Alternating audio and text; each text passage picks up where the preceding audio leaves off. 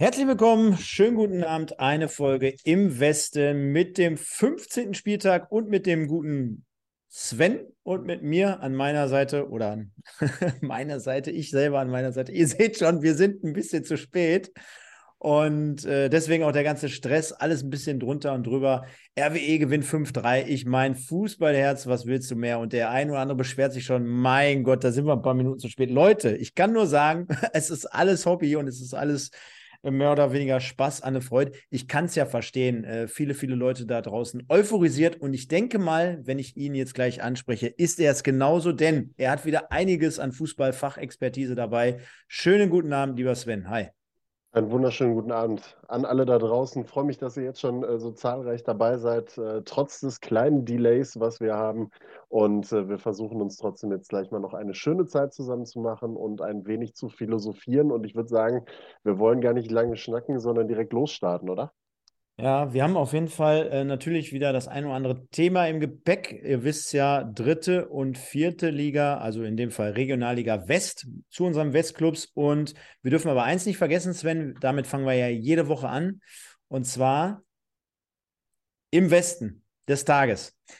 Und diesmal wie folgt, also für alle Leute da draußen, ich meine, das sage ich jetzt auch gefühlt jede Woche, die uns noch nie gesehen haben oder uns noch nie gehört haben, das wird wahrscheinlich jetzt gar nicht mehr so bei den äh, erstmal schönen guten Abend an die Leute da draußen ähm, äh, gar nicht so der Fall sein. Und äh, wir sprechen uns ja im Vorfeld immer ab.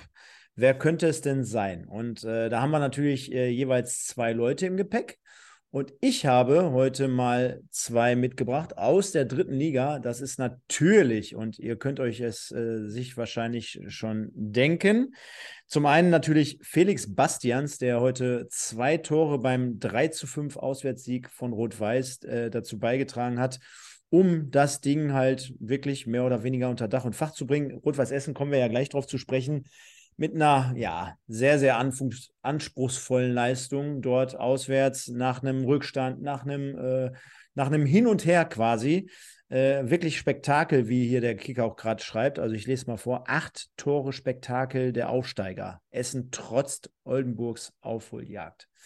Ja, das ist mit Sicherheit äh, eine Nominierung wert. Von daher, ja, denke ich mal, kann man da nichts gegen sagen. Und auf der anderen Seite, Sven, und äh, auch das bringen wir ja jede Woche hier mit rein. Der SC Verl, ich glaube, dem hätten vor der Saison die wenigsten hier überhaupt ein paar Punkte zugetraut. Und umso erfreulicher ist es, dass diesmal äh, der SC Verl sogar gegen ein Schwergewicht gewonnen hat. Ne? Also FC Ingolstadt aus der dritten Liga, das machst du ja nicht mal eben so. Und der Michael Stöcker, für alle da draußen, die jetzt sagen, wer?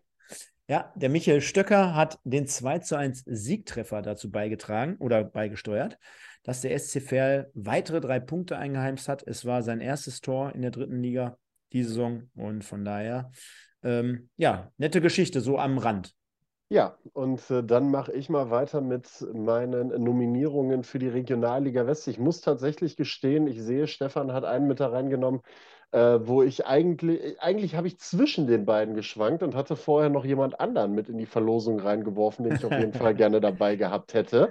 Machen wir, ähm, machen wir, machen wir, machen wir. Siehst du, das ist so super. Dann fangen wir erstmal. Ähm, also, ihr seht ihn auf jeden Fall einmal schon. Ich habe mich am Ende dann dafür entschieden, Yannick Mause mal wieder mit dabei und äh, besticht seit Wochen mit äh, Top-Leistungen, trifft Woche für Woche und ist mit Antreiber dafür und ähm, aufgrund seines Formhochs auch mit dafür verantwortlich, dass es dass bei Alemannia Aachen momentan so dermaßen die Post abgeht und die äh, nicht umsonst ähm, sich so fühlen und es eigentlich auch tabellarisch sind als erster Verfolger von Preußen Münster, auch wenn der Abstand heute wieder ein bisschen angewachsen ist auf fünf Punkte. Aber die Aachener haben Münster geschlagen, sie haben jetzt Rödinghausen an diesem Wochenende geschlagen, Janik Mauser an allem momentan sehr, sehr gut beteiligt, sehr große Aktien und geht immer wieder voran. Deswegen äh, für mich die Nominierung Nummer eins. Mal wieder ein Aachener mit dabei. Schöne Grüße an alle Aachener. Und ähm, ich habe tatsächlich zwischen Yannick Mause und Semir Telalovic ein wenig geschwankt. Semir Telalovic erläutere ich auch nachher nochmal ganz kurz, warum er für mich mit durchaus da reingehört aufgrund seiner Leistungen zuletzt. Aber der andere, den ich da reingebracht hat, den, den ich da reingebracht habe, den Stefan jetzt äh, zumindest nicht bildlich abgebildet hat, der aber, glaube ich, jetzt am Wochenende endlich aus Wuppertaler Sicht sein, im, im US-Sport sagst du so schön, ein Breakout-Game gehabt hat. der jetzt endlich gezeigt hat, warum der WSV ihn geholt hat. Marco Stiepermann. Also schöne Grüße an Semi Güler und an Kevin Hagemann. Beide mit einer Top-Performance, mit jeweils einem Doppelpack. Hagemann ja sogar eigentlich mit einem Dreierpack. Ähm, seid mir nicht böse, aber was Stiepermann dort gestern auf den Rasen gezaubert hat, und dieser Begriff gezaubert trifft es wirklich, ähm, ich komme nicht drum herum. Drei Torvorlagen, die der Mann geliefert hat äh, und gezeigt hat, was er drauf hat. Also da geht kein, keiner dran vorbei. Markus Stiepermann und Yannick Mause für mich die beiden, die auf jeden Fall da reingehören in die Verlosung zum Im Westen des Tages. Und äh, mal sehen, ob es am Ende tatsächlich einer von den dreien wird, die ein bisschen unerwarteter sind oder ob es am Ende doch Felix Bastians wird.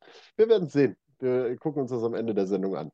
Ich, ich wollte ja gerade sagen, du schmeißt ja im Normalfall nicht immer mit diesen super, äh, äh, wie heißt es nochmal? Super, Superlative. Superlativen, genau, da ist es das Wort. Äh, schmeißt du ja normalerweise nicht um dich, erst recht nicht, wenn es um Marco Stiepermann geht, aber äh, da werden wir ja gleich mit Sicherheit darauf zu sprechen kommen, wenn wir nochmal explizit über das Spiel sprechen. Ja. Und von daher lassen wir uns da schon mal so ein bisschen überraschen.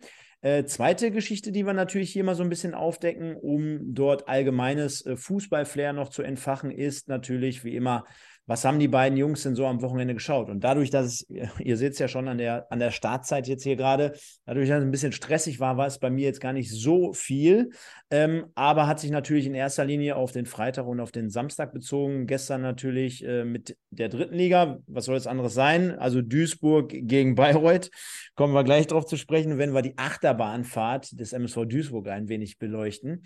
Äh, dann haben wir, ähm, ja, die Mokoko-Show, würde ich mal so nennen. Äh, BVB gegen Bochum, kleines äh, Derby. Und äh, am Freitagabend schon bereits Borussia Mönchengladbach äh, gegen den VfB Stuttgart habe ich mir reingezogen. Und Sven, ich glaube, ja, da kannst du sogar noch mitgehen.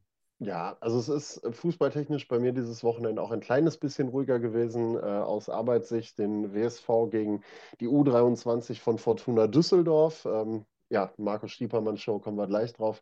Bremen gegen Schalke habe ich mir tatsächlich angeguckt und äh, habe mich versucht, dann heute im Laufe des Tages noch mit allen Highlights rund um die dritte Liga und die Regionalliga West so ein bisschen abzudaten, damit ich auch ein wenig Expertise hier an den Tag lege, wenn ich hier quatsche. Und äh, ich sage mal so viel, die U23 der Schalker hätte, glaube ich, auch den äh, großen Schalkern das ein oder andere Tor mal übrig lassen können. Aber auch darauf kommen wir jetzt gleich, wenn wir äh, über die Regionalliga West sprechen. Genau, und äh, dann machen wir es heute mal so äh, ein, ein klein wenig anders, denn wir haben natürlich aus aktuellem Anlass hier, äh, kann ich auch gut nachvollziehen, einige RWE-Fans, die jetzt schon darauf warten, dass wir natürlich gleich dieses Spektakel, wie gerade schon von mir angesprochen, mal beleuchten und wollen heute mal so im allgemeinen Teil die, die Ergebnisse mal kurz, die können wir ja nochmal mit reinnehmen, wenn wir schon insgesamt alles drauf ansprechen. Und gleich kommen wir nochmal äh, speziell auf das eine Spiel zu sprechen. Ähm, wir sehen aus Westclub-Sicht, äh, der MSV Duisburg trennt sich von Bayreuth 1 zu 1, sprechen wir gleich ein paar Minuten drüber. Dann haben wir die, äh, oder SV Elversberg, den Spitzenreiter, die gewinnen gegen Borussia Dortmund 2 mit 3 zu 1. Standesgemäß könnte man schon fast sagen, mittlerweile bei der SV Elversberg. Dann Viktoria Köln auch. Ne? Also ich habe so das Gefühl, Sven, jeden Sonntag lege ich hier die gleiche Platte auf. Mit, äh, mit Fair rechnet keiner. Äh, Viktoria äh, Köln spielt eine geile Rutsche. Äh, Rot-Weiß Essen hat sich gefangen. Der MSV Duisburg mal hopp, mal top. Und das zieht sich gefühlt irgendwie so durch die ganze Saison durch. Äh, der SC Verl dementsprechend 2-1 gegen Ingolstadt. Und äh, ja, dann würde ich sagen, starten wir mit einer kleinen, kurzen, kompakten Zusammenfassung zum MSV. Also 0 zu 1 zur Halbzeit zurückgelegen in der ersten Halbzeit, wie Thorsten Ziegner schon sagte, äh, Katastrophenspiel, beziehungsweise äh, kann er überhaupt nicht nachvollziehen. Das war mal so 0,0 von dem, was man eine Woche zuvor in Wiesbaden auf den Teppich gezaubert hat. Also eher äh, relativ wenig bis gar nichts. Und äh, man konnte aus meiner Sicht ja, jetzt nicht unbedingt zufrieden sein am Ende nachher mit dem 1-1, aber trotzdem, ähm, ja, gut, nicht Fisch, nicht Fleisch. Der Kommentator sagte auch bei Magenta, äh, dass es den beiden Teams eigentlich gar nicht weiterhelfen könnte mit, mit so einem Punkt. Klar, wenn du als Bayreuth äh, dort anreist und äh, hast letzte Woche noch 60 geschlagen, dann hast du mit Sicherheit so ein bisschen Aufwärtstrend zu verzeichnen. Aber auch von den Kollegen war es insgesamt so ein bisschen wenig äh, haben sich eher auf die Defensive bezogen, ähm, haben es aber bis dahin dann halt gut gemacht. Ein Schuss, ein Treffer. Äh, und was willst du dann ja auch mehr zur Halbzeit? Und äh, beim MSV scheinen sich halt also, wie gesagt, so die Geister, da äh, siehst du es auch an der Statistik, ne? Fünf Siege, vier Unentschieden, sechs Niederlagen. Äh, ja, was soll ich dazu sagen? Es war kein gutes Spiel insgesamt. Man konnte froh sein durch Niklas Kölle, der noch nachher sein erstes Profitor, wie soll man sagen, nicht geköpft, nicht geschossen, sondern gewuchtet mit dem Schulter, äh, mit der Schulter, mit dem Schulterblatt, mit dem Arm. Könnt ihr mich festnageln, wie ihr wollt. Erzielt hat und dann sollte es am Ende zumindest mal für einen Punkt reichen. Ja, ein Tor des Willens bei Niklas Kölle würde ich das mal äh, beschreiben. Wenn du dir das angesehen hast, der hat sich ja einfach mit allem, was er hatte, irgendwie in diese Flanke reingeworfen und äh, den dann damit irgendwie über die Linie gedrückt. Am Ende, wie du sagst, es bringt keinen von beiden wirklich vorwärts.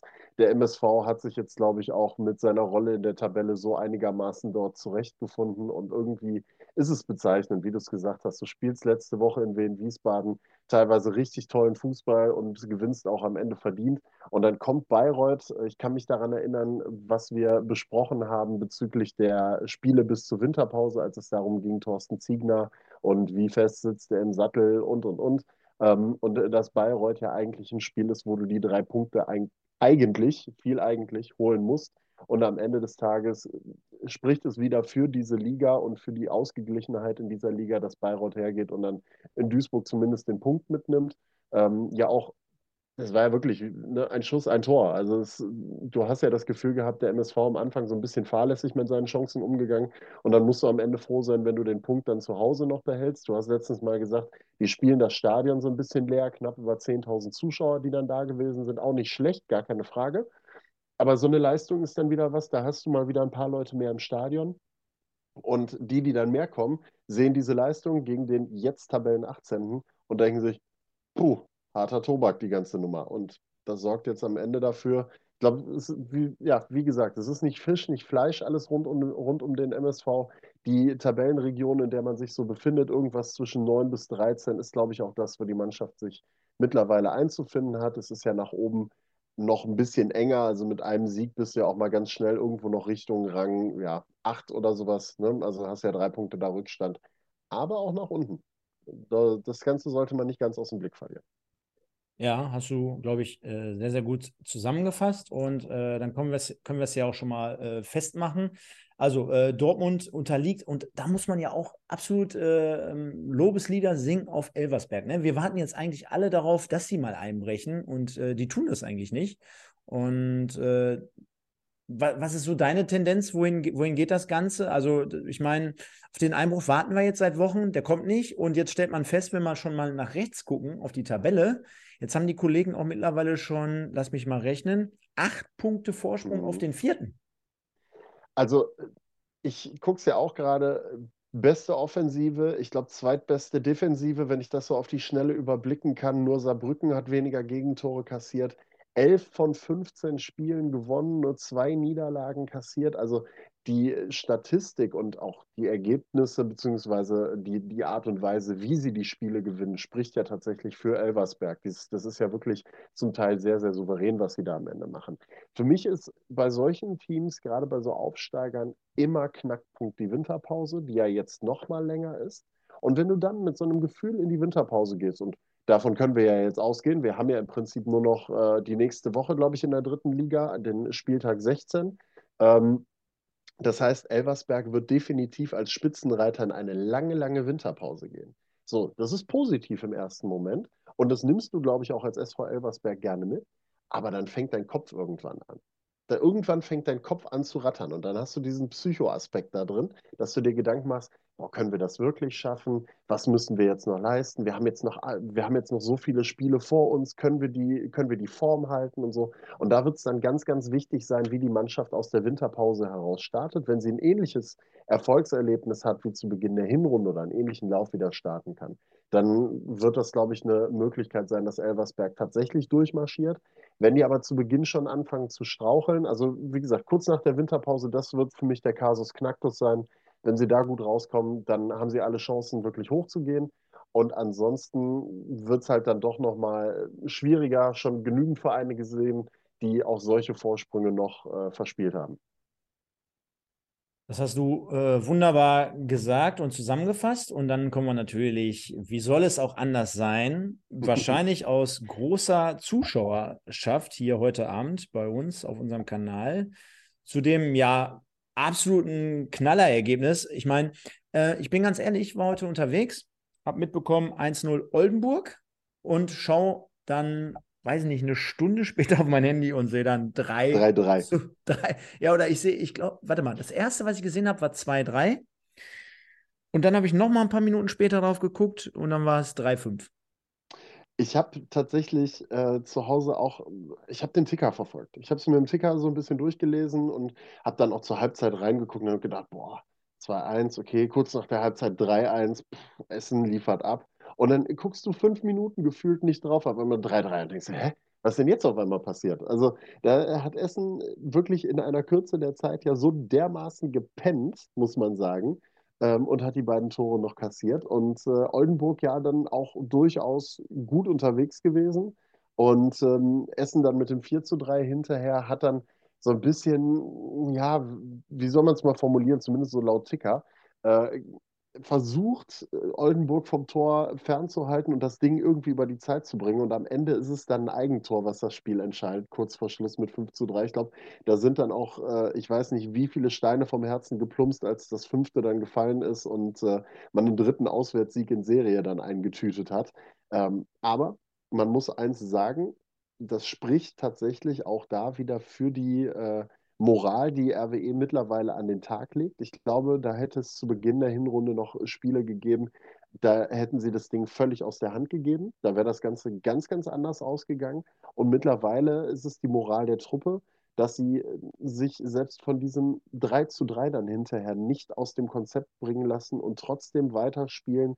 Und ähm, da auch natürlich auch, guck dir an, mit was die nachgelegt haben am Ende des Tages. Ne? Also wenn du dir das äh, vor Augen fürs ein Kefgir kommt rein, ein Clemens Fandrich kommt rein, Felix Herzenbruch. Das sind ja, weiß Gott, keine schlechten Spieler, die da reingekommen sind. Ne? Also das ist ja immer noch ein bisschen Qualität, auch wenn das vielleicht, gut, sie haben Felix Götze und Ron Berlinski unter anderem ersetzt, ne? aber nichtsdestotrotz, du konntest nochmal vernünftig nachlegen und das konnte, könnte vielleicht auch so ein kleiner Schlüssel gewesen sein im Vergleich zu, zu äh, Oldenburg, wo Manfred Starke ja äh, groß aufgedreht hat mit zwei Toren Max Wegner ähm, als, äh, ich glaube, Ex-Essener, wenn ich das richtig im Kopf habe, ja noch das 1 zu 0 erzielt hat. Und dann war es halt einfach der Tag von Felix Bastians mit, äh, mit zwei Toren, die er dabei gesteuert hat. Und alles in allem, glaube ich, auch da wieder ein Sieg des Willens bei RWE. Ähm, gibt solche Spiele, da brauchst du dann auch nicht auf die Abwehr achten oder so. Wichtig ist dann, dass du am Ende des Tages ein Tor mehr erzielst als der Gegner. Das hat RWE gemacht. Und äh, ja, nicht marschiert in beeindruckender Manier durch die Tabelle, das wäre übertrieben gesagt, aber ist gut unterwegs in den letzten Wochen und hat sich echt erholt. Ich sehe gerade unser, unser Chat, der deklariert uns hier als Wirtschaftsmagazin. Deswegen werde ich den Kollegen jetzt erstmal ausblenden müssen. Ich glaube, ihr seht alle, was ich meine. Ja, aber trotzdem erstmal natürlich auch wie immer hier schönen guten Abend nochmal an alle Leute da draußen. Schon wieder über 100 Leute hier am Start. Trotz dieses miesen Wetters, trotz dieser Jahreszeit. Aber das ist ja wahrscheinlich auch genau das Schöne, dass wir heute Abend hier, wie gewohnt, jeden Sonntagabend über die beiden Ligen sprechen können und mal zur allgemeinen Information. Also Sven, du hast schon sehr, sehr gut auf den Punkt gebracht. Man hat wirklich das Gefühl, Rot-Weiß Essen ist in dieser Liga mehr als angekommen. Also das zeigen ja auch schon die letzten Wochen. Ne? Es ist mit Sicherheit kein Zufall, dass man heute in Oldenburg gewonnen hat, sondern eher so, wir bestätigen unseren Aufwärtstrend. Ne? Ja. Ist jetzt mit Sicherheit nicht so, dass man fehlerfrei agiert, ne? aber das kannst du in dieser Liga, äh, glaube ich, auch mehr oder weniger kaum erwarten, weil wenn wir gleich uns insgesamt nochmal an äh, Ergebnisse angucken, da ist jeder, jede Mannschaft irgendwie immer gut für ein Tor oder für, für gute Leistung. Ne? Und auch Oldenburg hat diese Saison zumindest das ein oder andere Spiel schon gezeigt, dass sie da auch mithalten können. Von daher würde ich nicht nur immer vom Namen ausgehen. Das zeigen auch andere kleine Vereine, die dort mithalten können. Es waren 7797 Zuschauer im Stadion. Und mich würde jetzt mal hier im Chat interessieren. Vielleicht gibt es sogar den einen oder anderen, der heute auch dort war und sogar jetzt wieder hier live dabei ist bei uns in der, in der äh, Sendung. Deswegen schreibt doch mal in die Kommentare rein, ob ihr heute vielleicht im Stadion wart, wie es euch gefallen hat, wie euch das Spiel gefallen hat. Denn Jetzt können wir natürlich hier nur so ein bisschen aus der Zusammenfassung heraus sprechen, beziehungsweise aus, aus dem äh, Bild- und Videomaterial, was wir hier so gesehen haben. Also ich sehe schon, kann man ja mal äh, so im Hintergrund aufmachen, können ja mal so ein bisschen zusammenfassen, weil aus aktuellem Anlass, ja, gut, sieht ein bisschen unglücklich in dieser Situation aus, die äh, Situation zum Elfmeter. Kannst du mich gerne korrigieren. Wiegel, der da so ein bisschen Kung-Fu-mäßig äh, reinhält, sage ich jetzt mal. Und dann das 1 zu 0 ja, Max Wegner am Ende. Genau, Max Wegner vollendet trocken, keine Chance für Jakob Golz. Und dann waren es ja so, kann man sagen, ja, so die furiosen Minuten rund um die Halbzeitpause, würde ja. ich jetzt mal so sagen. Ne? Also kurz vor der Halbzeit zwei Stück äh, eingeschenkt. Ja, da sind wir schon. Und dann geht es nach der Halbzeit weiter mit dem 3-1 und dann die beiden Dinger zum Ausgleich. Also es ist, ich, ich glaube als RWE-Fan, der, der vom Fernseher gesessen hat und auch der, der im Stadion gewesen ist, ähm, entweder äh, verzeichnet die Stauder Brauerei heute Abend einen sehr, sehr großen Umsatz an Bier, äh, was da durchgejagt wird, oder aber Baldri Paran äh, kriegt heute einen Peak, dass die Leute dann heute Abend besser einschlafen können, weil ich glaube, das ist was für ein für ein äh, Herzklabaster gewesen, dieses Spiel. Also wenn du 3 zu 1 vorne liegst, denkst du eigentlich, du spielst das vernünftig dann zu Ende. Aber naja, wenn es am Ende dann doch ein 5 zu 3 wird, da haben, glaube ich, fast alle Seiten was davon gehabt, außer die Oldenburger. Die neutralen Zuschauer konnten gut zugucken und die Essener konnten sich am Ende über drei Punkte freuen. Also wenn ich mir das jetzt gerade so im Hintergrund angucke, dann muss ich echt feststellen, also beide Abwehrreihen natürlich jetzt nicht so unbedingt sattelfest, auch bei Oldenburg der Torwart, was, was der da teilweise macht, ne? Warum geht der überhaupt äh, bei dem Elfmeter zum 1 zu 1, warum geht der da überhaupt raus? Also ich meine, Enali, der zündet zwar den Turbo und überholt mal mit 150 Klamotten auf der rechten, auf der linken Überholspur. Äh, in dem Fall war es die rechte, aber dass er dann so weit äh, rausgehen muss, weil der Ball ja eher weg vom Tor geht, eher mehr nach außen. Also das hätte er sich, glaube ich, auch schenken können. Also wahrscheinlich ein bisschen falsch eingeschätzt, das Ganze.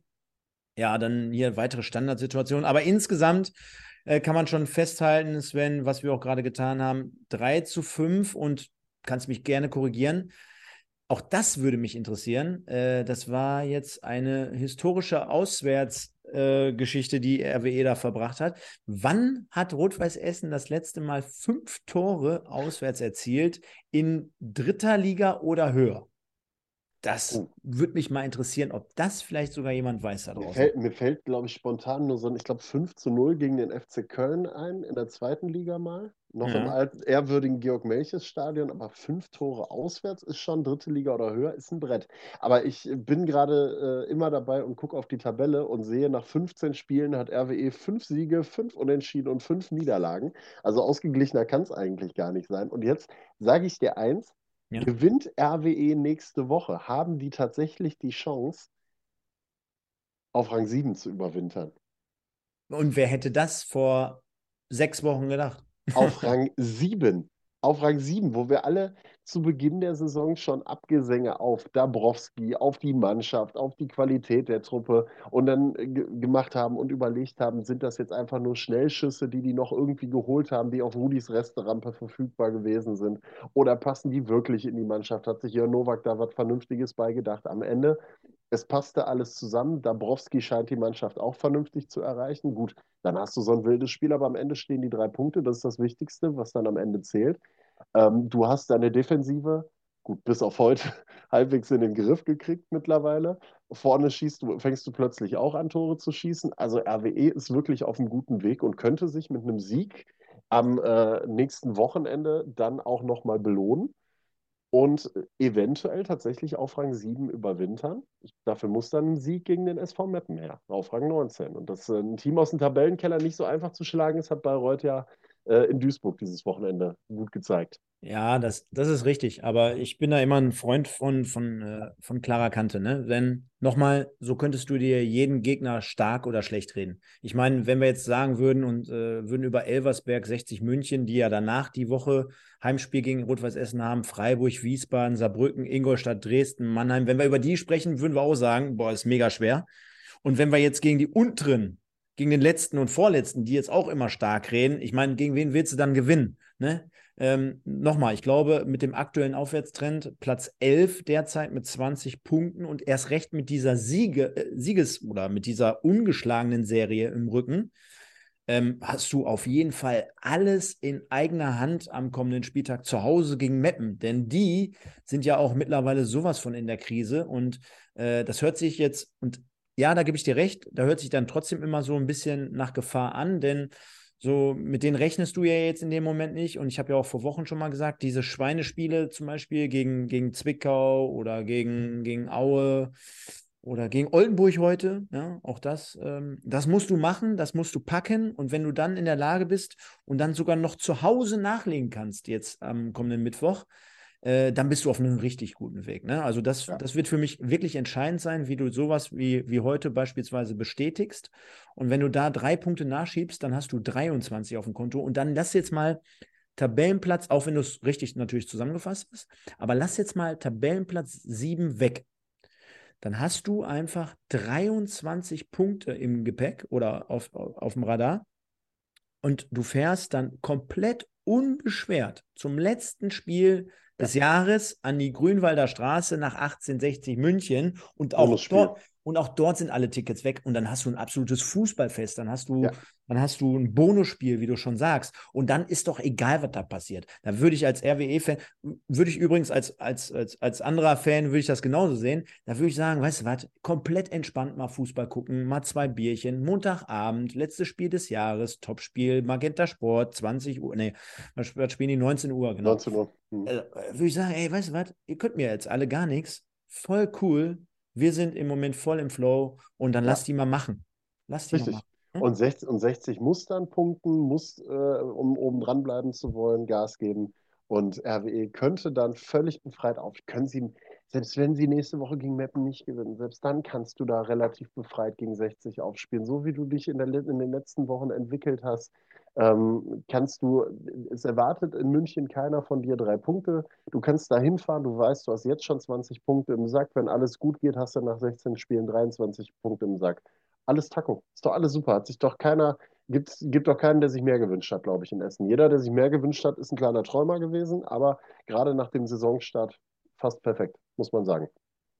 Das kann ich nur in dem Fall genauso unterstreichen und äh, oder unterschreiben. Und dann würde ich dich einmal bitten, das ganze Feld jetzt hier zu komplettieren, denn ich bereite im Hintergrund schon mal das nächste Thema dann vor. Dann würde ich auch an dich übergeben. Deswegen mach das doch mal bitte. Ja, klar, machen wir das gerne. Denn äh, wir haben ja nicht nur das Spiel in ähm, Oldenburg gehabt, was heute ein wenig wild ausgegangen ist, sondern der FSV Zwickau schlägt den VfL Osnabrück im ja, Kellerduell, muss man sagen, mit 4 zu 3. Also auch sehr, sehr wild. Zwickau dort mit den Saisontoren 11 bis 14 ähm, nach 15 Spielen, muss man sich auch mal auf der Zunge zergehen lassen. Und äh, Osnabrück immer weiter drin im Abstiegskampf, nur noch ein Punkt weg von den Abstiegsplätzen. Und 1860 München, wo wir eben beim Thema waren, verliert an der Grünwalder Straße mit 0 zu 1 gegen den ersten FC Saarbrücken und lässt dadurch den Abstand auf Rang 1 natürlich anwachsen auf sechs Punkte. Und äh, Saarbrücken klopft damit zumindest mal wieder an, was den Relegationsplatz und auch Rang 2 angeht. Also von daher ähm, sehr, sehr interessante Spiele, die wir da noch gehabt haben. Und das Ganze, wir haben es gerade eben von der Tabelle schon mal gesagt, der SV Elversberg grüßt weiterhin von oben jetzt mit komfortablen sechs Punkten Vorsprung auf Rang 2 auf 1860 München und mittlerweile mit sieben Punkten Vorsprung auf, naja, eigentlich nicht mit sogar acht Punkten Vorsprung auf den Relegationsplatz. Denn der SC Freiburg, wie jeder weiß, darf ja nicht hochgehen und darf deswegen auch keine Relegation spielen. Der SVW in Wiesbaden wäre also das erste Team, was dann in die Relegation gehen würde. Auf die hat man acht Punkte Vorsprung. Genauso wie auf den ersten Nicht-Abstiegsplatz, den ersten FC Saarbrücken. Dann folgen Ingolstadt und dann schon mit einem kleinen Respektabstand Dynamo Dresden und Waldhof Mannheim. Unsere Westclubs sind zusammengepackt in einem kleinen Paket eingeschnürt. Viktoria Köln auf der 9, SC Verl auf der 10. Das hätte vor der Saison wahrscheinlich auch keiner erwartet. Rot-Weiß Essen dicht gefolgt auf Rang 11 mit 20 Punkten. Der MSV Duisburg, ja, der rutscht nach dem 1 zu 1 ein klein wenig nach unten auf Rang 12 mit 19 Punkten. Borussia Dortmund auf Rang 13 mit 18 Punkten. Und unten haben wir dann ja, auf Rang 15 gerade schon mal angesprochen, der VfL Osnabrück. Oldenburg nach der 3 zu 5 Pleite heute auf Rang 16. Und auf den Abstiegsplätzen haben wir den FSV Zwickau Bayreuth, die sich von unten zumindest mal ein Plätzchen nach oben gearbeitet haben, am SV Meppen vorbei, der jetzt 19. ist. Und ganz unten ist immer noch nach einem kleinen Zwischenhoch der FC Erzgebirge Aue nach der 3 zu 0 Niederlage gegen Viktoria Köln. Mensch, wenn du immer über äh, die Pakete äh, schnürst, sprichst, äh, dann denke ich schon zu viel an Weihnachten. Aber so ist es ja nun mal. Ähm, ja, ähm, und wenn wir natürlich über Pakete und über Westclubs in der dritten Liga sprechen, dann machen wir das bekanntlich in unserem Format auch über die Situation in der Regionalliga West. Und vielleicht mal vorab gefragt, Sven, ähm, was war denn, wenn wir jetzt schon so die Ergebnisse mal sehen, was war denn trotzdem für dich aus deiner Sicht so die größte Überraschung? Die größte Überraschung. Die größte Überraschung. Vielleicht jetzt ähm, nicht das sensationellste Ergebnis, da kommen wir jetzt gleich drauf zu sprechen. Naja, also es ist, boah, ich schwanke ein wenig zwischen dem Unentschieden der SG Wattenscheid gegen Rot-Weiß Oberhausen und ähm, die Aachener mögen es mir verzeihen, tatsächlich den 3 zu 1 Sieg äh, von Alemannia Aachen gegen Rödinghausen. Und das liegt nicht unbedingt am Ergebnis, sondern eher an der Art und Weise, wie sie es gemacht haben. Ähm, das ist so irgendwo so dazwischen, eins der beiden Spiele. Ich kann mich nicht genau festlegen. Kannst dich nicht genau festlegen. Ja. Okay. Wenn, wenn, du drauf, wenn, du, wenn du drauf guckst, äh, was ist dein, was ist so dein, äh, dein Überraschungsspiel gewesen oder Überraschungsergebnis gewesen? Ja, ich habe natürlich insgesamt weniger geschaut als du. Äh, glaube ich, liegt ja beruflich schon fast mehr oder weniger auf der Hand. Aber ähm, ja, also Aachen gegen Rödinghausen überrascht mich jetzt gar nicht so sehr. Ne? Also nachdem wir das jetzt hier jede Woche so begleiten, ich hätte schon fast gesagt, äh, boah, Wattenscheid gegen Oberhausen, wobei Ober, aber am Ende hätte ich zum Beispiel auch niemals mit einem 2 zu 8 von äh, Bocholt gegen ähm, Schalke gerechnet. Ne? Ja, gut, also das habe ich jetzt bewusst außen vor gelassen. Das ist, äh, das, das Ding ist, also ich habe mir da die Zusammenfassung nochmal angeguckt, komme ich gleich drauf. Aber wir gucken uns erstmal tatsächlich äh, eins der beiden Topspiele des heutigen oder des äh, Spieltags von diesem Wochenende an und das ist Alemannia Aachen gegen Rödinghausen und Aachen gibt einfach weiter Gas. Rödinghausen, äh, ja, die letzten Wochen schon ein wenig gerupft gewesen, mit nur einem Punkt aus den letzten beiden Spielen. Ähm, jetzt die zweite Niederlage dann äh, gegen Alemannia Aachen. Im Bongo bringt die Alemannia früh in Führung. Ähm, Yannick Mause, der sich da gut den Ball erobert, auf rechts bei einem hohen Pressing. Das machen sie sehr, sehr gut, die Aachener. Und dann auf den Bongo querlegt, der nur noch einschieben muss. Ähm, Macheta kann dann ausgleichen, der Torjäger vom Dienst von Rödinghausen, tolles Kopfballtor. Ja, und dann sind es die Aachener, die ähm, dann hinterher das Heft des Handelns wieder in die Hand nehmen, sich Torchance und Torchance auch rausspielen, muss man sagen. Und äh, Rödinghausen hat da nicht mehr ganz so viel vom Spiel gehabt. Und so haben die Aachener am Ende auch durch äh, Held und eben den angesprochenen Yannick Mause auch den Deckel drauf machen können. Und es ist halt sehr, sehr beeindruckend, wenn du die Aachener mittlerweile wirklich spielen siehst. Ich habe das ja letztens schon mal gesagt ähm, zu Beginn war es so, dass du schon gemerkt hast, dass sie wirklich einiges auf dem Kasten haben, eine hohe Qualität haben. Sie konnten es aber nicht richtig auf die Straße bringen und in Ergebnisse ummünzen. Und dann kamen dann halt auch mal Unentschieden wie gegen Düren beispielsweise zustande. Und mittlerweile ist das eine Truppe, die richtig guten Fußball spielen kann. Also sie spielt Fußball mittlerweile auch, sie arbeitet ihn nicht nur. Da hat sich dieses, ja, dieses Risiko, was man gegangen ist mit der ähm, Vertragsauflösung von Fuad Kilic, scheinbar gelohnt. Ich könnte mir auch vorstellen, dass Helge Hohl, der noch Sportdirektor und Interimstrainer, das jetzt auch weitermachen wird bis zum Saisonende wahrscheinlich in Personalunion. Es läuft halt. Er hat halt diese spielerische Komponente auch nochmal ein kleines bisschen mehr mit reingebracht, in den Fokus gelegt.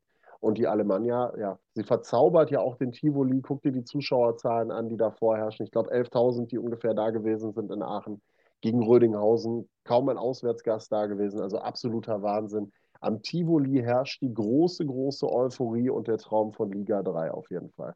Ja, deswegen, wenn wir jetzt gleich natürlich auf die ähm, Tabelle schauen, dann können wir insgesamt nochmal darüber sprechen. Aber gibt, ist, ist, diese, ist dieser Traum berechtigt? Gute Frage. Ähm, Weil, ich sag mal so, ne, also gar nicht falsch verstehen. Also ist jetzt, schwer, ist jetzt schwierig zu sagen, wie, wie, ich das auch, wie ich das meine, weil will jetzt nicht sagen, in der äh, Regionalliga West ist der erste ähm, ja, undankbare Platz der zweite. Aber ich glaube, für die Alemannia, die ja in den letzten Jahren in der Regionalliga West eher in der unteren Tabellenhälfte zu finden war, wäre Tabellenplatz 2 ja sowas wie Champions League-Qualifikation, jetzt mal übertrieben gesagt. Auf der anderen Seite ähm, wir wissen ja alle, wie so Fußballfans auch ticken. Wir sind ja selber welche. Und wenn du Zweiter wirst, dann hast du ja irgendwann auch mal höhere Ansprüche. Ja. Und auch das kann ja schnell gehen. Und ich meine, du hast es ja gerade selber gesagt, fast 12.000 Zuschauer in dem Spiel gegen Rödinghausen, wo jetzt kaum äh, ein Gästefan da war. Da weißt du ja schon, wo die Reise hingehen sollte. Ja, also ich glaube, dass es nicht ganz unberechtigt ist, diese Euphorie und dieser, dieses Streben nach dem Aufstieg dort. Ähm, das äh, liegt aber vor allen Dingen auch darin, dass die Alemannia eben auch schon gegen die Großen der Liga gezeigt hat, dass sie gewinnen kann. Ne? Also die Punkte, die sie geholt haben, die haben sie ja jetzt nicht nur gegen die Kellerkinder geholt, sondern sie haben zu Hause eben auch Münster geschlagen mit 4 zu 2. Sie haben jetzt Rödinghausen mit 3 zu 1 geschlagen. So, und das musst du auch erstmal schaffen. So, guck dir Fortuna Köln heute an. Die haben zu Hause gegen Preußen Münster 1 zu 3 verloren. Und Münster ist jetzt nicht in der Schwächephase nach Aachen gekommen, sondern mit 22 ungeschlagenen Spielen im Gepäck. Also von daher, die Aachener, ähm, jetzt eine Sache darfst du aber bei den Aachener nicht außer Acht lassen. Sie haben sehr, sehr viele Heimspiele jetzt. Sie haben ähm, das Lippstadt-Spiel wurde ja auch noch getauscht letzte Woche. Das war ja dann auch noch ein Heimspiel. Also sie haben sehr, sehr viele Heimspiele in der Hinrunde gehabt. Der Tivoli trägt die Mannschaft auch in vielen Punkten ganz klar. Und dann muss man gucken, wie sich das in der Rückrunde auswärts verhält. Aber man empfängt beispielsweise zu Hause auch noch einen Wuppertaler SV, wo man äh, in der Hinrunde einen Unentschieden geholt hat, auch wo es noch nicht überragend lief. Also ähm, ein bisschen träumen kann man den Aachenern auf jeden Fall zugestehen. Die Leistungen sprechen für sie, die Ergebnisse auch gegen gute Gegner auf jeden Fall auch, ganz klar. Und äh, dann hast du es ja vorhin angesprochen, zwei Topspiele an diesem Spieltag. Einmal ja. Aachen gegen Rödinghausen und dann auch, wie heute schon bereits angesprochen, Fortuna Köln unterliegt zu Hause ge gegen Preußen Münster mit 1 zu 3. Ihr seht die äh, Torschützen im Hintergrund. Wekamp mit dem 0-1, Wims mit dem 1 zu 1 Ausgleichstreffer, Wuten, Andrew Wuten mit dem 1 zu 2 in der 76. und Torben Deters mit dem 1 zu 3 macht den Deckel schlussendlich drauf. Und ja, das ist ja dann auch letztendlich eine Qualität einer Spitzenmannschaft von Preußen Münster, die mehr oder weniger dann so eine Mannschaft äh, als Gegner haben und dann auch noch auswärts mit Fortuna Köln, wo wir jetzt diesen Aufschwung der letzten Wochen hier auch begleitet haben, also wo es extrem eklig äh, zu spielen ist, ja, auswärts. Und auf der anderen Seite mit dem Druck umzugehen, dass andere dann halt am Samstag auch schon direkt vorlegen können. Ja, ähm, vor allen Dingen, wenn du dich mit dem Spiel ein wenig beschäftigt hast, die Fortuna ja gerade ähm, nach dem 0 zu 1 durch Wegkamp ja mit Fahrkarten über Fahrkarten, die sie geschossen haben. Also die hätten gut und gerne früher den Ausgleich machen können. Es war eine sehr, sehr ausgeglichene Partie zwischen Fortuna und Preußen Münster. Äh, ein Unentschieden, da hätten sich die Münsteraner absolut nicht drüber beschweren dürfen, ganz klar. Ähm, am Ende setzt sich aber tatsächlich die Qualität einfach durch und die Effektivität vor allen Dingen auch. Und das macht den Spitzenreiter aus Münster natürlich dann auch aus. Ähm, stärkste Offensive, stärkste Defensive der Liga, du bist nicht umsonst da oben. Und ich hätte mir für die Liga tatsächlich gewünscht, dass es ein Unentschieden gibt, vielleicht, dass man da ein bisschen enger zusammenrückt, ein kleines bisschen. Auf der anderen Seite, wie gesagt, es spricht einfach für die große Qualität von Preußen Münster, dass sie diesen kleinen Durchhänger jetzt auch schon durchschritten haben wieder sich da rausgearbeitet haben und solche Spiele dann eben auch wieder auf ihre Seite ziehen. Nach der Gala letzte Woche gegen U23 von Fortuna Düsseldorf mit dem 6 zu 1 Erfolg auch solche Spiele bei schweren Gegnern, bei unangenehmen Gegnern dann äh, gewinnen können mit äh, 3 zu 1 und äh, damit dann ihre Spitzenposition sozusagen untermauern können in der Regionalliga West und dann ja erstmal auf fünf Punkte wegziehen können und wenn sie das Nachholspiel gegen die U23 von Schalke gewinnen, ja sogar auf äh, acht Punkte am Ende des Tages wegziehen können von Rang 2. Ja, wir können mal drauf schauen, wie du das Ganze jetzt auch gerade schon angesprochen hast.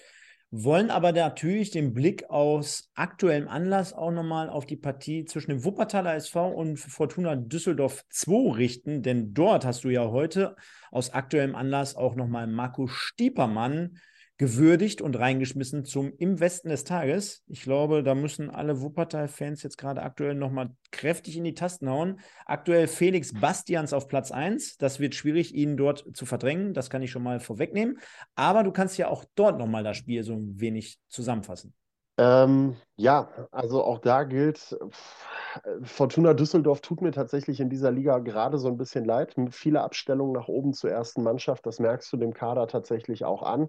Trotzdem haben sie es versucht, haben hochgepresst, haben den WSV versucht unter Druck zu setzen. Die Wuppertaler haben sich das eine gute Viertelstunde mal angeguckt, was da so passiert und sind dann mit dem ersten richtigen Angriff durch Kevin Hagemann, wunderschönes Tor, wieder mal von ihm, äh, in Führung gegangen. An seinem Geburtstag hat er das Ding da aus 18 Metern in den Giebel geschweißt. Tolles Tor.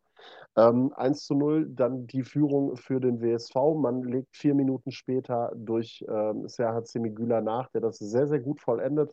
Nach einem wirklich traumhaften Pass im Mittelfeld in den Lauf von Güler von eben jenem Markus Stiepermann, der tatsächlich in meinen Augen gestern wirklich so sein, sein Spiel äh, gehabt hat, wo er wirklich mal gezeigt hat, warum der WSV ihn geholt hat und was für Qualitäten in ihm schlummern, mit welcher Ruhe der am Ball gearbeitet hat, äh, Gegenspieler ausgewackelt hat und Pässe geschlagen hat, die wirklich punktgenau angekommen sind. Das ist das, was sich jeder von ihm in Wuppertal bereits 14 Spieltage vorher gewünscht hat und nicht erst am 15. Spieltag. Aber sei es drum. Ähm, er hat es jetzt endlich gezeigt und äh, für alle Wuppertaler die Hoffnung da, dass das jetzt passend zum Spitzenspiel gegen Preußen Münster natürlich gekommen ist und er das nächste Woche auch wieder zeigen kann. Ähm, der WSV geht also 2-0 in Führung. Ähm, ja, Düsseldorf kommt danach so ein kleines bisschen mehr auf. Robin Bird dann nach einer schönen Kombination über Jona Nimic und äh, Justin Seven mit dem Anschlusstreffer zum 2 1. Ja, und dann ist, sind es die Düsseldorfer, die sich am Ende selbst schlagen. Kingsley Marcinek mit einer gelb-roten Karte und da war die Messe dann in Halbzeit 1, kurz vor dem Halbzeitpfiff eigentlich gelesen. Der WSV kommt auch so ein bisschen wie die Feuerwehr dann in der zweiten Halbzeit aus der Kabine raus, macht dann schlussendlich auch das 3 zu 1 wieder Stiepermann, der den Ball auflegt, für Güler, der am Fünfer nur noch einschieben muss zum 3 zu 1. Und äh, dann ja wieder Kevin Hagemann, der dann einmal einen Abschluss hat, der dann an Wembley erinnert, wo der Ball wirklich einen Meter hinter der Linie war und der Schiedsrichter erkennt es nicht. Ähm, sei es drum, dann hat sich Hagemann gedacht, ich mache es halt nochmal hat dann noch den Doppelpack ebenso wie Güler geschnürt an seinem Geburtstag, wieder auf Vorarbeit des äh, äh richtig, richtig starken Markus Stiepermann. Also ähm, da gab es gestern einige beim WSV, die sehr positiv herausgestochen sind. Eigentlich keinen, der negativ herausgestochen ist. Und ähm, ja, Markus Stiepermann, wie gesagt, endlich mal jemanden. Deswegen habe ich ihn da auch umnominiert. Nochmal sorry an Semi Güler und Kevin Hagemann. Die, ich weiß ja, ihr hört alle zu, es kann ähm, nur einen geben. das nicht. Sagte hätte, schon jemand anders damals. Ich, ich hätte euch ja tatsächlich genommen, aber äh, wenn Stiepermann jetzt am 15. Spieltag mal so abliefert, dann komme ich leider nicht drum herum. Er hat endlich mal gezeigt, warum er zum WSV gekommen ist. So, so viel dazu. Der WSV jetzt auf Rang 5 in der Tabelle. Nächste Woche mit dem Spitzenspiel gegen Preußen Münster. Gewinnst du das? dann kommen, glaube ich, wieder leise Hoffnungen in Wuppertal auf. Gewinnst du das nicht, dann spielst du die Saison wahrscheinlich irgendwie einfach zu Ende um bekanntlich die goldene Ananas. Ananas. Dann, ja. Und dann würde ich sagen, haben wir aber auch dort wieder einen äh, rasanten Spieltag hinter uns, den ja. 15. an der Zahl, mit so ein paar kleinen Verschiebungen in der Tabelle und auch was die äh, Spielanzahl betrifft. Und ich würde auch dort sagen, fasst das Ganze doch nochmal kurz und kompakt für uns alle hier zusammen. Genau, also den, äh, ja, wie soll ich es mal sagen? Also das Spiel, was ungefähr so angenehm ist wie eine Wurzelbehandlung beim Zahnarzt SV Strahlen gegen den ersten FC Köln, die U21. 0 zu 0. Ähm, Highlights gab es keine, das Ergebnis folgerichtig am Ende des Tages. Borussia Mönchengladbach 2 gewinnt 4 zu 2 gegen den SV Lippstadt. Äh, da unter anderem auch wieder Semir Telalovic. Deswegen vielleicht der trifft auch seit Wochen wie am Fließband und ist mittlerweile im Fokus von unter anderem Sandhausen, ich glaube Dynamo Dresden in der dritten Liga, ich glaube, ähm, ich weiß gar nicht, Wiesbaden hat, glaube ich, auch die Fühler nach ihm ausgestreckt. Also der junge, super talentierter Spieler, Stürmer bei den Gladbachern, der im letzten Winter aus Illertissen gekommen ist, genau die, Illertissen spielt international, genau die Jungs waren das. Und ähm, da ist er dann an den Bökelberg zu den kleinen Gladbachern gegangen, spielt seitdem groß auf und spielt sich immer mehr in den Fokus. Aachen-Rödinghausen 3 zu 1 haben wir beleuchtet. Ja, dann das torreichste Spiel. Zehn Tore. Bocholt 2 zu 8 gegen die U23 von Schalke 04. Ähm, nein, Bocholt hat nicht zu 9 gespielt. Nein, da stand auch nicht der der Opa vom Trainer im Tor oder der Busfahrer oder sowas in der Richtung. Es waren tatsächlich elf Bocholter, die bis zum Ende durchgezogen haben und dann die letzten 30 Minuten übrigens sogar noch in Überzahl gewesen sind. Joey Müller hat die gelb-rote Karte kassiert. Äh, die haben einfach eine geradezu erste Halbzeit gespielt, die war völlig zum Vergessen. Ähm, also das hatte mit Fußball nichts zu tun, sagen wir es so. Die, waren zu weit weg, keine Zweikämpfe, nichts. Äh, Schalke immer einen Schritt schneller am Ball und hat aus jeder Chance ein Tor gemacht und dann rutschen die auch Flanken ab, die dann ins Tor reingehen und sowas. So ein Spiel war das halt. Also wirklich ein Spiel zum Vergessen für die Bocholter, die dann immerhin noch zwei Ehrentreffer machen konnten. Wiedenbrück ähm, gegen Karl Marienborn. Karl Marienborn gewinnt beim SC Wiedenbrück mit 2 äh, zu 1. Wattenscheid trennt sich ein klein wenig überraschend von RWO, die im Abwärtstrend momentan sind, mit 1 zu 1 bringt den Wattenscheidern leider ungefähr genauso viel wie den Strahlen dann das 0 zu 0. Die müssen langsam mal beide dreifach punkten, wenn sie da unten nochmal irgendwie ein bisschen rauskommen wollen. Rot-Weiß Aalen nach dem Sieg letzte Woche mit der Niederlage zu Hause gegen den ersten FC Düren, die sich auch so ein bisschen wieder rausboxen und endlich mal wieder einen Sieg eingefahren haben. Den 4 zu 1 Sieg des WSV gestern gegen Fortuna Düsseldorf haben wir beleuchtet, genauso wie das Topspiel heute Fortuna Köln gegen Preußen Münster, das 1 zu 3. Tabellarisch haben wir gesagt, die Preußen weiter an der Spitze, Aachen auf zwei, Rödinghausen nur noch auf drei. Und äh, die anderen interessanten Traditionsvereine aus dem Westen, der WSV aktuell auf Rang 5 in der bereinigten Tabelle, Rot-Weiß Oberhausen auf Rang 8, Fortuna Köln auf der 10 und äh, ja, unten bleiben wir, glaube ich, aktuell immer noch dabei, dass wir sagen müssen, in Wattenscheid und in Strahlen gehen, gehen so langsam Lichter. die Lichter aus. Da haben wir es doch wieder, oder? Da sind wir doch wieder. da gehen die Lichter aus. Fünf ja. Euro dafür ins Phrasenschwein. Und schön, schön finde ich die Aussage von vor 1, wann kommen die ersten U21-Spieler in Liga 1 äh, oder von Schalke? Ja, das ist eine gute Frage. Ich glaube, da gäbe es den einen oder anderen, der der äh, ersten Mannschaft gestern auch ganz gut getan hat, wobei man sagen muss, die spielen ja schon mit einigen. Ähm, wenn ich da an Matriciani denke, der da auch lange in der U23 jetzt gespielt hat. Sidi Sané sitzt jetzt häufiger auf der Bank, also da ist schon ein bisschen Potenzial da, aber ich sage ja, die hätten gestern mal besser ein, zwei, drei Tore nach oben abgegeben. Müssen wir nicht drüber sprechen. Aber naja. Ähm, du hast es schon gesagt, also nächsten Spieltag dann äh, das Topspiel Preußen-Münster gegen den Wuppertaler SV. Das wird mit Sicherheit äh, eine Review wert sein. Von daher lassen wir uns da überraschen und freuen uns einfach mal darauf was der kommende Spieltag in der Regionalliga West als auch in der dritten Liga so hergibt. Und ich würde sagen, wenn du nichts mehr hast, wir haben natürlich jetzt aus aktuellem Anlass so ein bisschen überzogen, macht aber gar nichts. Ich war ja heute mal richtig spät. Von daher passt das schon. Und wir beenden einfach mal die Umfrage. Und Verwunderung, oh, Verwunderung. Felix Bastians 61 Prozent, Yannick Mause 22, Marco Stiepermann immerhin mit 10 und Stocker Stöcker am stocksten. 5% dahinter auf Platz 4. Mhm. Ja, Sven, keine Überraschung, oder? Wenn nee. wir mal ehrlich sind. Ehrlich gesagt nicht. Also ich glaube, damit Spieler aus der Regionalliga West eine Chance haben, müsstest du äh, vielleicht mal. Das ganze Dorf. ja, entweder so oder äh, Leute aus Ferl oder von Viktoria Köln nur nominieren. Äh, dann haben wir wenigstens eine Chance. Ich bleibe bei meinem Appell von letzter Woche, äh, liebe Fans aus der Regionalliga West, egal ob Münsteraner, Aachener, Wuppertaler, Oberhausener oder wer auch immer. Zum einen, wir sind eine Regionalliga West. Ihr könnt dann auch für die Leute aus der Region West abstimmen. Da tut es keinem weh, wenn die dann gewinnen. Das ist anders als in der Tabelle.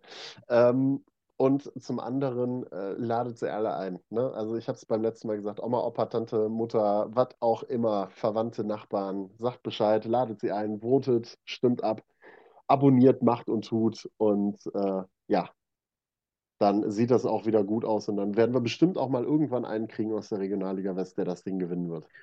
Und dann klappt es am Ende dann auch mit dem Nachbarn, sagte genau. man früher schon so schön in der Werbung. Und das nehmen wir mal als äh, Anlass, um natürlich auch nochmal ein bisschen kräftig Werbung hier für unsere nächsten Wochen zu machen, lieber Sven. Denn bekanntlich pausiert die dritte Liga ab, ja, quasi schon nächster Woche. Also nächste Woche, letzter Spieltag erstmal vor, vorerst, ja? Über, übernächste, übernächste. Wir haben ja noch äh, den, oder? Ist es die nächste? Nee, Nein, doch, nur noch zwei Spieltage. Wir spielen jetzt einmal unter der Woche. Ja, richtig. Und du hast vollkommen recht.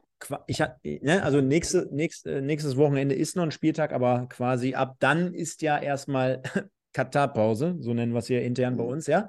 Da ist Katarpause, aber natürlich nicht mit der Regionalliga West. Da ziehen wir komplett durch. Das machen wir auch. Und äh, da haben wir ja schon äh, letzte Woche darauf hingewiesen, dann wird es hier immer schön ein bisschen äh, enger werden bei uns im, im Bild, im Chat, denn es wird der eine oder andere äh, zu Gast sein, um mal wirklich aktiv so ein bisschen aus dem Nähkästchen zu plaudern. Da können wir schon mal darauf verweisen. Ja. Du möchtest schon mal noch was dazu sagen, abschließend, denn dann sind Mhm. wir auch durch. Äh, Ja, also dazu kann ich zumindest mal, ich kann ja vielleicht mal die Vereine äh, fallen lassen, um die wir uns bemühen in diesem Bereich. Ich sage auch nicht, ob es da schon Zusagen gibt oder nicht, aber es sieht sehr, sehr gut aus.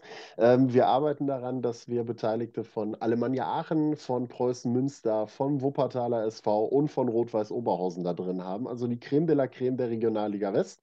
Und äh, Freunde, äh, es sieht gut aus, sagen wir so. Es sieht gut aus. Also freut euch drauf auf die Zeit, äh, auch wenn es dann nur Regio West ist, aber wir haben ein paar gute Gäste dabei, die dann auch ein bisschen aus dem Nähkästchen plaudern können. Finde find ich sensationell und das nehmen wir jetzt auch als Abschluss. Creme de la Creme in der Regionalliga West. Wie soll es Genau. anders sein? Und mit diesen Worten verabschiede ich mich. Vielen Dank nochmal, liebe Leute, fürs Zuschauen, fürs Kommentieren, fürs einfach Ausrasten. Liebe Essener, freut euch da draußen. 3 zu 5 heute, Spektakel. Liebe Schalker, seid nicht so traurig, wenn es in der ersten Liga nicht so gut läuft. Dafür hat die zweite Mannschaft acht Tore auswärts beim ersten FC Bocholt erzielt. Wahnsinn. Also ihr seht schon, wie, leid, wie nah immer Freud und Leid äh, beieinander liegt. Von daher sage ich äh, vielen Dank fürs Zuschauen nochmal. Wir sehen und hören uns an gegebener Stelle. Und dann sage ich, Sven, auch wie immer, vielen Dank an dich. Und alle anderen, die noch ein bisschen Fußball bekloppt sind, die können jetzt gleich rüber switchen auf den anderen Kanal, hätte ich schon fast gesagt, beziehungsweise aufs andere Programm hier bei den Pottbolzern. Bitte im Nachgang nochmal hier liken, kommentieren, teilen etc. Das war in den letzten Wochen wieder hervorragend und dann sage ich, kommt gut durch den Abend, kommt gut durch die Woche und passt auf euch auf. Unruhige Zeiten und dann schön bis zum nächsten Mal. Ciao, ciao.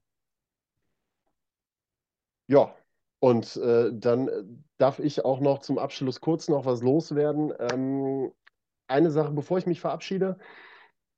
Am Samstag hat es äh, zwischen Rot-Weiß Oberhausen und der SG Wattenscheid einen unschönen Vorfall gegeben, auf den ich nochmal ganz kurz eingehen wollte im Rahmen dieser Regionalliga Westgeschichte. Schiedsrichter Jona Besson ist da äh, ja, ähm, rassistischen Äußerungen ausgesetzt gewesen. Nach dem Spiel ist da rassistisch beleidigt worden. Und äh, das ist eine Geschichte, wo ich sage, ähm, also Wattenscheid und Oberhausen verfolgen das Ganze auch, wollen den Täter ausfindig machen, die Täterin, wen auch immer, wer es gewesen ist, wer der Schwachmat gewesen ist.